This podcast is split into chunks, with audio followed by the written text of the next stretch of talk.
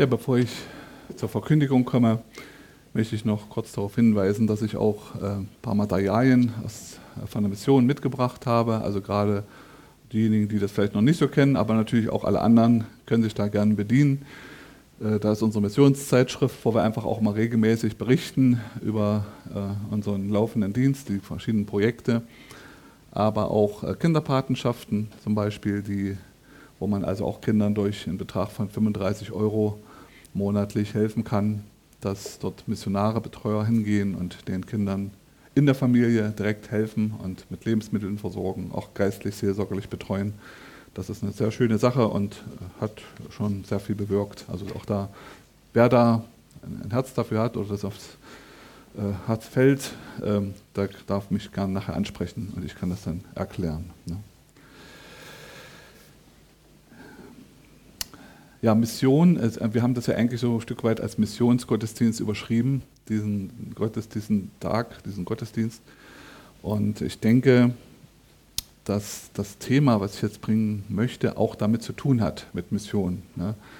Denn es geht um Freude und im ersten Nachdenken dachte ich, ja, eigentlich müsste ich doch jetzt erzählen, Evangelisation, wie wir rausgehen und dergleichen und, und Menschen zu Jesus führen. Aber wozu führen wir sie eigentlich? Was ist eigentlich unser Anliegen? Ja? Wir wollen, dass die Menschen, das ist eigentlich unser Ziel, dass die Menschen an der Freude Gottes teilhaben. Dass, dass, dass Menschen einfach Hoffnung finden und äh, ja, diese Freude, die für ewig gültig ist, nicht nur mal für eine bestimmte Zeit, für, für einen äh, bestimmten Augenblick, sondern diese ewige Freude. Ja, das, äh, das ist ja eigentlich das, was, was uns antreibt. Das ist ein Stück, äh, was, uns, was auch ein Ziel uns vor Augen malt. Ähm, die Ewigkeit, die, diese Ewigkeit beim Herrn, die Freude, die ewige Freude beim Herrn. Ne? Und ich denke, das dürfen wir auch ruhig ähm, im Hinterkopf haben, wenn ich jetzt äh, über dieses Thema predigen werde. Ähm, zu Beginn möchte ich mal zwei Beispiele aus meiner jetzigen Gemeinde in Sonneberg bringen, äh, wo ich äh, auch jetzt nach Monaten ähm, der Abstinenz wieder mehr Präsenzveranstaltungen stattfinden dürfen. Und so hatte ich letzte Woche Samstag ähm, eine goldene Hochzeit, wo ich auch am Wort dienen durfte und wir eine äußerst fröhliche und ausgelassene Stimmung hatten. Ähm, und ich habe gemerkt, hier bewegt sich was ähm, die Leute fangen wieder an, ja, neu auch, auch äh, sich zu finden, ja, auch, auch sich neu in die Situation hineinzufinden. Ähm, diese Fröhlichkeit, die war in den Monaten zuvor noch nicht so da. Ne, da war so ein Stück weit Abgeklärtheit, ich würde sagen, bis hin zu etwas, ja, fast ein bisschen depressiven ähm, Verhalten, was man so bemerkt hat.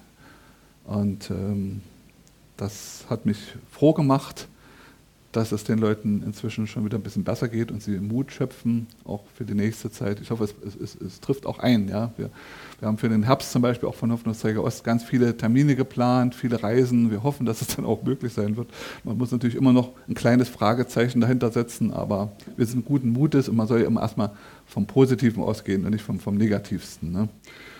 Und ja, da war also jetzt noch eine andere, ich war eine ganze Woche in Sonneberg und da war dann auch noch ein, ein, ein, eine Art Gartenfest, wo, wir, ähm, äh, wo der Hauskreis äh, bzw. der Bibelstundenkreis dort gefeiert hat und äh, so richtig die Gemeinschaft äh, genossen hat. Ja, und äh, wir haben dann wir haben eine Ente gegessen, wir haben, haben die Frauen haben sechs Kuchen mitgebracht und das war also unglaublich, was das für eine Stimmung war. Also da ist mir das erstmal wieder so richtig aufgefallen, was man nicht gehabt hat in den letzten äh, zwölf Monaten. Und ich glaube, es ging nicht nur mir so, wenn ich mir die Leute angeguckt habe, äh, dann, dann dachte ich, es ging allen so. Ne? Und äh, ja, das ist das, was, was wir brauchen. Ja? Wir Menschen sind zur Gemeinschaft geschaffen.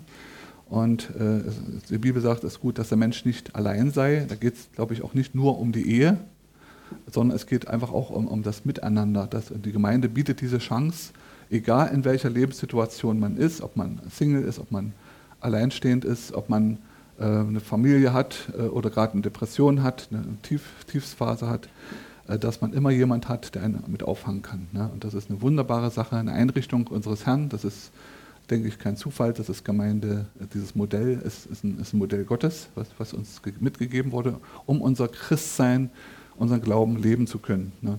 Und äh, auch dadurch ist ein Stück weit auch Freude erst möglich. Ja? Äh, Menschen brauchen Gemeinschaft und in der Gemeinschaft finden sie auch häufig äh, dann äh, zur Freude. Ne? Das, äh, ne? Und ähm, da möchte ich heute mal mit euch drüber reden wenn wir solche Ereignisse haben, besondere Ereignisse, wie ich gerade beschrieben habe, goldene Hochzeit, Hauskreisfeier oder Bibelstundenfeier, ähm, Geburtstage, persönliche Feste, äh, erleben wir es allzu oft, so, so einen Moment der Freude und dann kommt am nächsten Tag oder drei, vier Tage später schon wieder die Realität, ja, holt uns ein, und die Sorgen kommen wieder und dann ist das schon wieder dieses schöne Ereignis, diese Freude, die wir empfunden haben, ist schon wieder weg, schon wieder verschwunden. Und äh, so ist das immer so ein Auf und Ab. Ja. Ich weiß nicht, ob es euch auch so geht. Also mir geht es jedenfalls durchaus so, ne, dass ich immer wieder so ein, so ein Auf und Ab der Gefühle äh, bei mir erlebe. Ähm, und ich habe mich gefragt, was äh, bedeutet das für uns als Christen eigentlich? Ne? Wenn die Bibel sagt, freut euch alle Zeit, in Philippa 4, Vers 4, freut euch alle Zeit. Ja. Und dann erleben wir das, mal Freude, mal, mal, mal kürzere, mal längere Phasen, äh, wo man vielleicht auch mal nicht so gut drauf ist ja, und, und Freude gar nicht empfinden kann.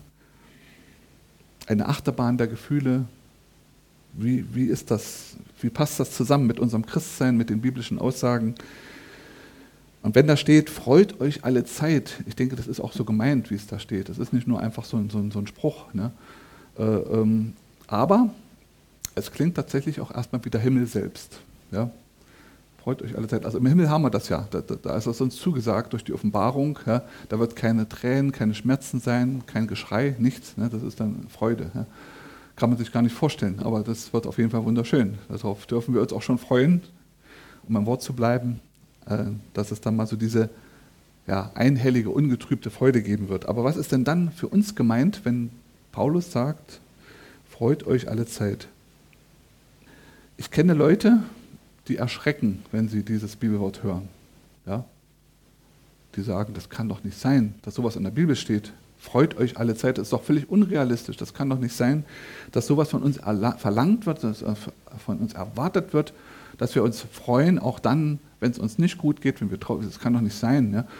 Und ich denke mal, zwei Dinge. Das eine, äh, unabhängig von dem, was wir meinen, was, was, äh, was möglich ist oder was nicht und, und ob das jetzt so passt und, und, mit der Realität übereinstimmt oder nicht, dass zum einen dieses Wort uns von Gott gegeben ist und auch so gültig ist. Ja?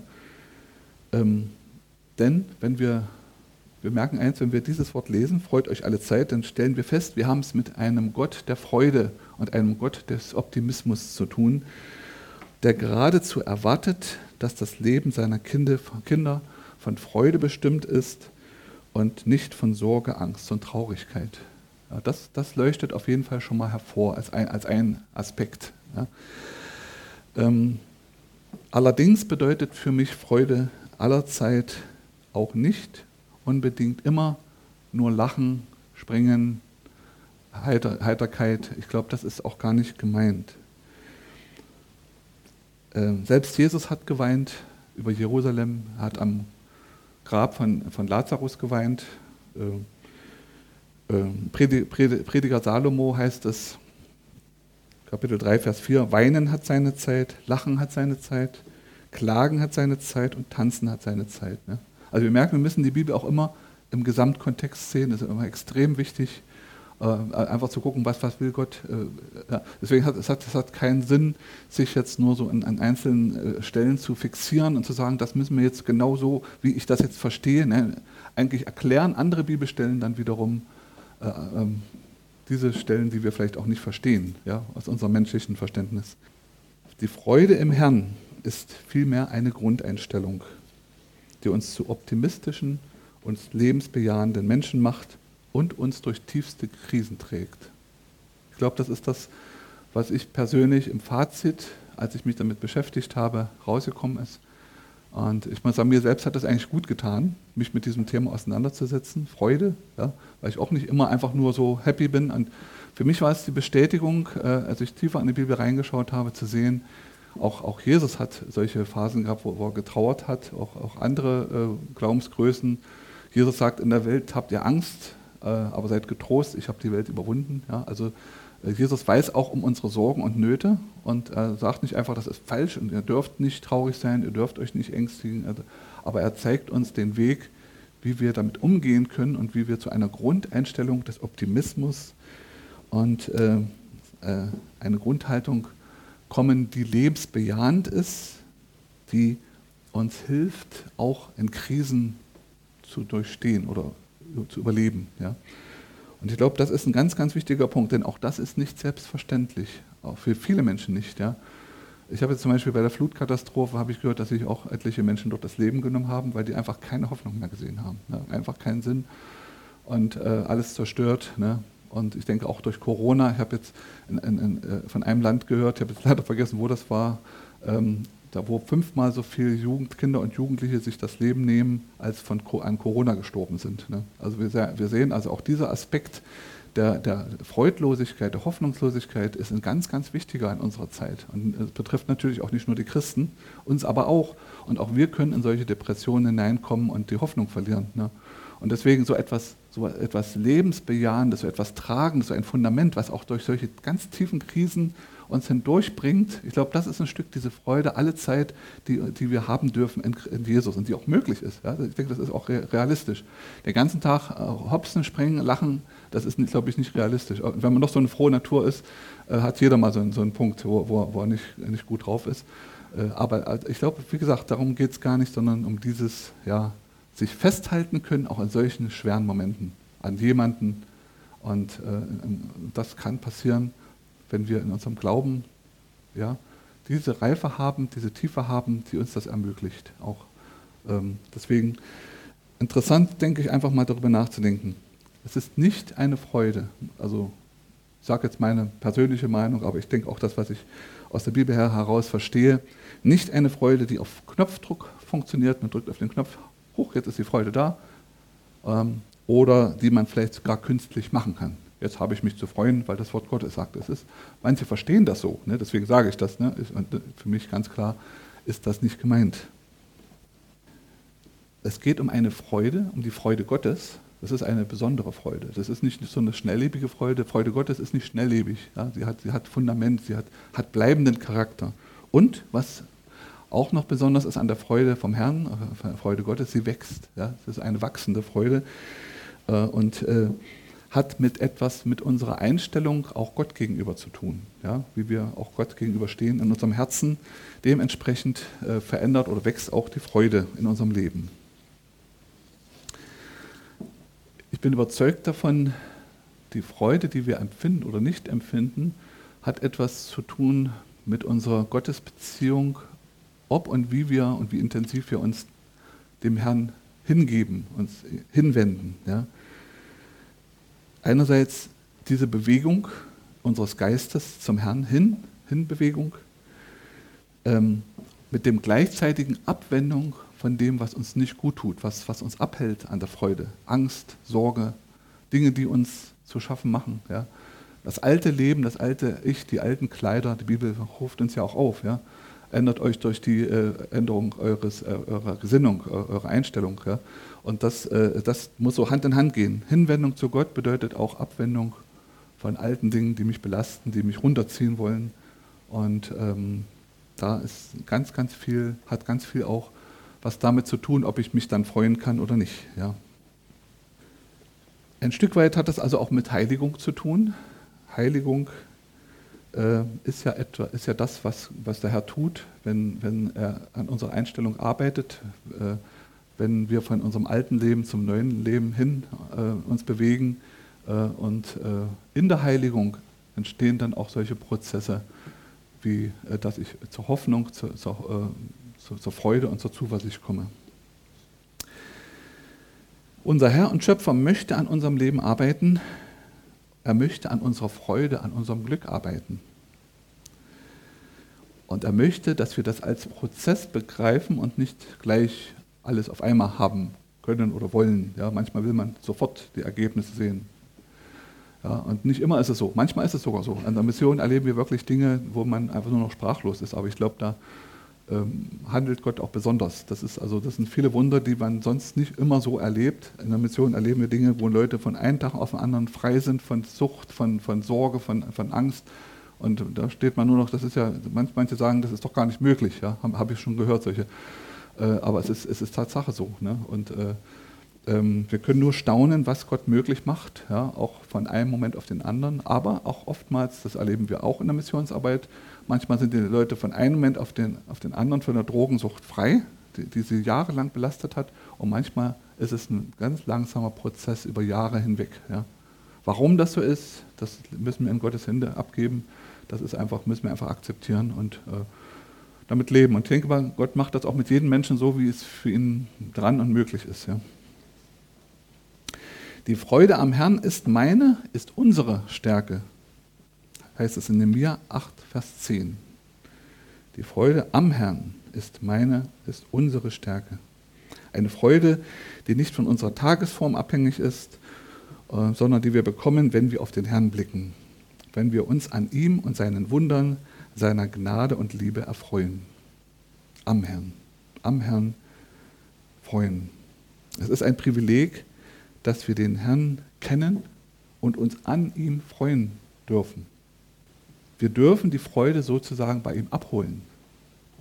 Er hat unbegrenzt davon. Wir dürfen uns daran freuen, dass uns nichts aus seiner Hand reißen kann und er einen wunderbaren Plan und ewiges Leben für uns bereithält. Wenn das kein Grund zur Freude ist. Also ich glaube, Grund zur Freude haben wir ganz viel. Ja, ich habe letzten Sonntag habe ich über, über Zufriedenheit und Dank gepredigt. Ja. Äh, und auch da äh, ähm, kommt man, wenn man anfängt aufzuzählen, findet man kein Ende mehr. Ne. Also ich habe dann äh, nicht gewusst, wo ich anfangen und aufhören soll. Also man muss sich aber damit beschäftigen ja, und, und sich überlegen, was, was tut Gott eigentlich an mir in meinem Leben. Und da kommt dann automatisch ein Stück Dankbarkeit und Freude auf, wenn ich weiß, was ich alles habe. Nicht, nicht nur darüber nachzudenken, was ich nicht habe. Ne es tut gut, sich zu erinnern und aufzuzählen. Das sollten wir vielleicht sogar regelmäßig machen. Ne? Ähm, was der Herr tut an uns und wie viel Grund wir zur Freude haben. Es ist eigentlich, dieses Nachdenken schon, ist eigentlich schon ein Stück weit Lobpreis und Anbetung. Da geht das eigentlich schon los. Wenn ich in meinem Herzen mir bewusst mache, was, was, was ich eigentlich an meinem Herrn habe, ja, was ich ihm eigentlich zu verdanken habe, da beginnt eigentlich schon Lobpreis und Anbetung. Und natürlich ähm, ist es auch Lobpreis und Anbetung in einer ganz anderen Form, wie wir es jetzt zum Beispiel erleben, wenn wir miteinander in der Gemeinde singen ja, und, und den Herrn miteinander feiern und loben. Ähm, also wir merken, es gibt auch unterschiedliche Arten oder Formen, Ausdrucksweisen von, von, von Lobpreis, Anbetung. Ähm, und auch, es geht immer ein Stück Freude mit einher. Ja. Wenn, wenn wir uns ja, dem hingeben, dem Lied ich weiß nicht, wie es euch geht, mir kommt manchmal einfach so ein Lied in den Sinn und ich fange das einfach, einfach so, ich, ich kriege das gar nicht mit, ja, und fange das so an, vor mich hin zu summen und dann denke ich, oh, das ist ein schönes Lobpreislied, ne, und das irgendwie ermuntert mich das gerade. Ne. So, so diese, diese Freude, die sich einstellt, immer wieder mal an ganz unterschiedlichen Stellen oder ich einfach Gott danke für, für die wunderbare Führung. Ja, wir haben uns äh, jetzt die letzten Tage, wo ich unterwegs war, einige Leute getroffen habe, auch über, äh, über Dinge unterhalten, äh, wo wir einfach mit Gott Erfahrung gemacht haben. Ja? Also dieser, dieser Austausch von Zeugnissen, äh, Menschen vom Handeln Gottes zu erzählen. Man hat automatisch Freude. Die Gesichter hellen sich auf. Es ist etwas Wunderbares vom Handeln Gottes berichten zu können. So kommt Freude zustande im Lobpreis, im Danken, in der Hinwendung zu Gott, an der Freude an ihm, an seinen Werken und Dank und Lobpreis ist nicht nur eine Dankesbezeigung oder eine Sache, die, die somit zum Gottesdienst äh, gehört, sondern es ist tatsächlich ein, ein Weg, ein Weg, wie wir zur Freude kommen können. Es lohnt sich also, diese Freude auch bewusst zu suchen. Jetzt nicht zu sagen, mal gucken, vielleicht stellt sie sich ein, vielleicht auch nicht, sondern dass wir gezielt und konkret auf die Suche gehen und sagen, ich möchte mir diese Freude gerne holen, ich brauche diese Freude und ich weiß auch, wo ich sie bekomme. Ja? Und äh, da dürfen wir miteinander auch unterwegs sein, uns gegenseitig helfen, zur Freude zu finden. Ja, weil manchmal schafft man es einfach nicht, weil einfach ein Schicksalsschlag zu groß war oder wir von unseren Emotionen nicht loskommen. Und da brauchen wir auch einander, äh, äh uns gegenseitig zur Freude zu helfen. Ja. Auch ein ganz wichtiger Punkt, das ist, nennt sich auch Seelsorge dann ein Stück weit. Ne? Seelsorge, einfach an, Anteil nehmen an dem Leid. Ja? Sagt die Bibel auch, die Lasten der anderen tragen. Ja? Auch so entsteht Freude, indem ich nicht für mich alleine bleibe, sondern auch äh, teile, ja, mein Leben, meine Gedanken, äh, das Leid äh, und Freude miteinander teile. Die Freude Gottes hat eine besondere Qualität und hat eine besondere Beständigkeit. Deswegen, die Freude am Herrn ist meine Stärke.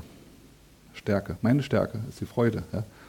Das ist, weil es nicht irgendeine Freude ist, sondern eine Freude mit ganz besonderen Eigenschaften, mit ganz besonderen Möglichkeiten. Und es gibt noch, noch, es gibt ja noch viel mehr. Ich werde jetzt nicht alle äh, Bibelstellen lesen. Äh, ich äh, komme so ganz, ganz langsam zum Schluss schon mal so. Ne? Wir wollen ja auch nicht überziehen.